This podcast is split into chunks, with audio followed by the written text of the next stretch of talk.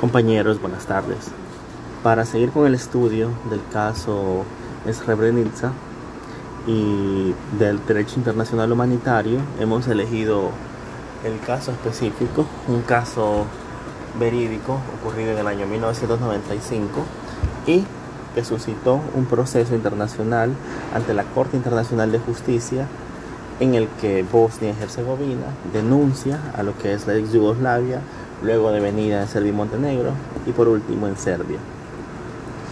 El fallo en el que nos vamos a centrar para este parcial será el fallo del 14 de febrero del año 2007. En el año 1993, Bosnia denuncia a la República Federal Yugoslava, aludiendo que esta última había violentado la Convención para la Prevención y Sanción del Delito de Genocidio, suscrito en 1948 esta convención es de las primeras convenciones hard law que se firmaron luego de la creación de las Naciones Unidas y tenía estaba inspirada en sobremanera por el genocidio nazi. Antes de entrar al estudio del caso en específico, haré un pequeño esbozo de la historia de la ex Yugoslavia y en qué consistió el conflicto de los Balcanes. Yugoslavia se concibe como Estado después de la Segunda Guerra Mundial y constituye básicamente una nación con varias identidades plurinacionales, étnicas, incluso religiosas dentro del Estado yugoslavo. Hubo en este tiempo una figura predominante que fue Tito, su presidente durante los años de la ex Unión Soviética, que dominó con mano fuerte, pero dentro de todo pudo mantener ese sentido de unión, al menos artificial, dentro de la nación yugoslava.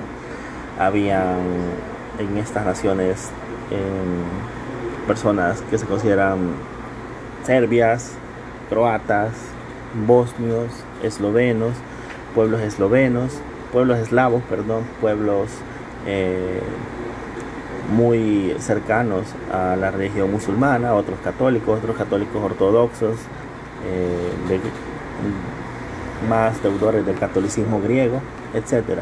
Cada uno de estos pueblos que había vivido sometido a una pega forzosa durante los años de Tito, se vio liberada a hacer reclamos sobre sus porciones, sobre sus identidades nacionales, muerto Tito y sobre todo caído el, muro de Berlín y la Unión Soviética. Ya no tenía aquel guía ideológico, por lo que eso de las naciones queda un poco supeditado a cada una de las poblaciones que se consideraban o que querían esa independencia de Yugoslavia.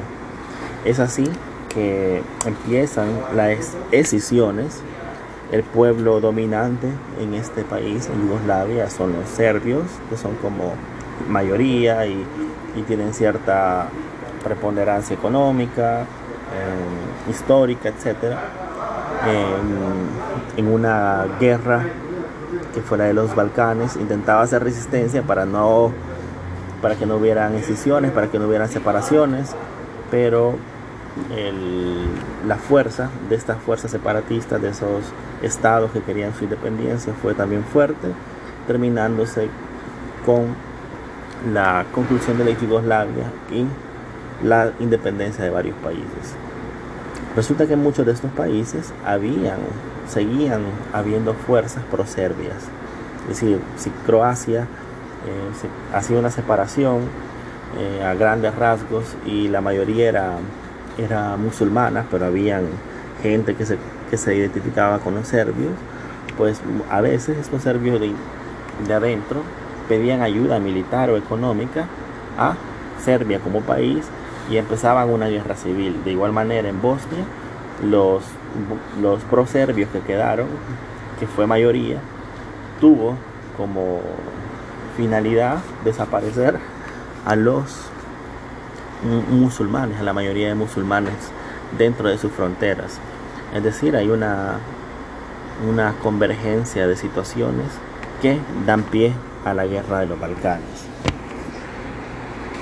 Dicho lo dicho, en 1993 Bosnia y Herzegovina pone un anuncio, bueno, demanda ante la Asamblea General de la ONU y la Asamblea General junto con el secretario de las Naciones Unidas del aviso al Consejo de Seguridad y dice, miren, Bosnia ha demandado a Serbia y Montenegro, bueno, a Yugoslavia, porque Serbia y Montenegro en ese momento, 93, seguía llamándose Yugoslavia, ha demandado a Yugoslavia porque dice que están cometiendo un genocidio contra los no serbios.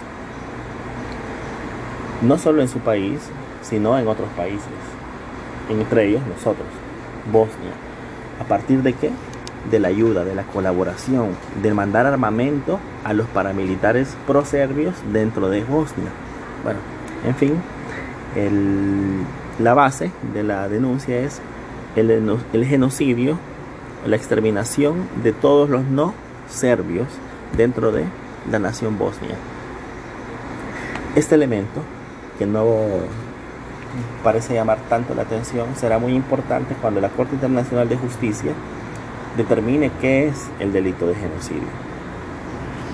Bien, continuando eh, con explicación, diríamos que la, una de las primeras puntos en divergencia fue la competencia de la CIJ para conocer de la, del caso, puesto que era un caso penal y era un caso que se suscitaba o se, se amparaba en un convenio internacional. La Corte Internacional de Justicia dijo, sí, somos competentes. Y esto solamente confirma sus estatutos, ya que como habíamos dicho, la Corte Internacional de Justicia solamente puede conocer de casos de estados contra estados que se amparen en reclamos o denuncias provenientes de la interpretación o aplicación de un tratado. Y en este caso el tratado es la Convención para la Prevención y Sanción del Delito de Genocidio. Diciendo entonces que Yugoslavia estaba incumpliendo este tratado puesto que estaba realizando actos de violencia contra la población no serbia. Hasta ese punto el caso iba, digamos, bien. Sin embargo, uno de los elementos que ustedes podrán verificar que es la personería jurídica del demandado. El demandado en este caso no es una persona natural, sino un Estado. Y ahí hubo ciertas complicaciones en identificarlo, puesto que Yugoslavia ya no se llamó Yugoslavia, sino que se llamó Serbia y Montenegro. Entonces estaba la duda, ¿son los mismos? Al final, esa fue uno de los elementos que colaboró para que hubiera mayor retraso en la resolución del conflicto jurídico. Por último, se determinó que sí, Serbia y Montenegro es la nación heredera de la, a nivel político de lo que era Yugoslavia y posteriormente surgió otro, puesto que ya no se llamó Serbia y Montenegro, sino solamente Serbia. Esos fueron de los elementos que provocaron ese retraso recién mencionado. Los cargos que se le imputan a Yugoslavia están estipulados en el artículo 3 de la Convención para la Prevención y Sanción del Delito de Genocidio. Algunas de las cosas importantes que ustedes verán es cómo se activó la Corte Internacional de Justicia, cuáles son sus limitantes. Ojo con esto, porque ellos pueden ver eh, denuncias de Estado contra Estado sobre asuntos que dependen de tratados, pero su interpretación quedó realmente debiendo fue una interpretación débil. Como ustedes verán, bueno, creo que será una de las conclusiones a las que llegarán, no les haré más spam, referente a que no se pudo determinar la responsabilidad penal de los estados. Y eso creo que da un mal precedente, puesto que pese a la destrucción realizada, no solamente la responsabilidad penal, las vidas, etcétera, sino que toda la, la, el daño que se puede provocar a una nación Pese a ello, es imposible, o al menos es muy difícil, que el Estado agresor responda económicamente, materialmente, por los daños ocasionados. Esta sentencia termina confirmando el criterio utilizado por los tribunales de Nuremberg después de la Segunda Guerra Mundial, en las que básicamente no hubo ningún tipo de compensación de parte de Alemania o Austria contra los partidos, contra los países atacados, los países básicamente destruidos, excepto Israel.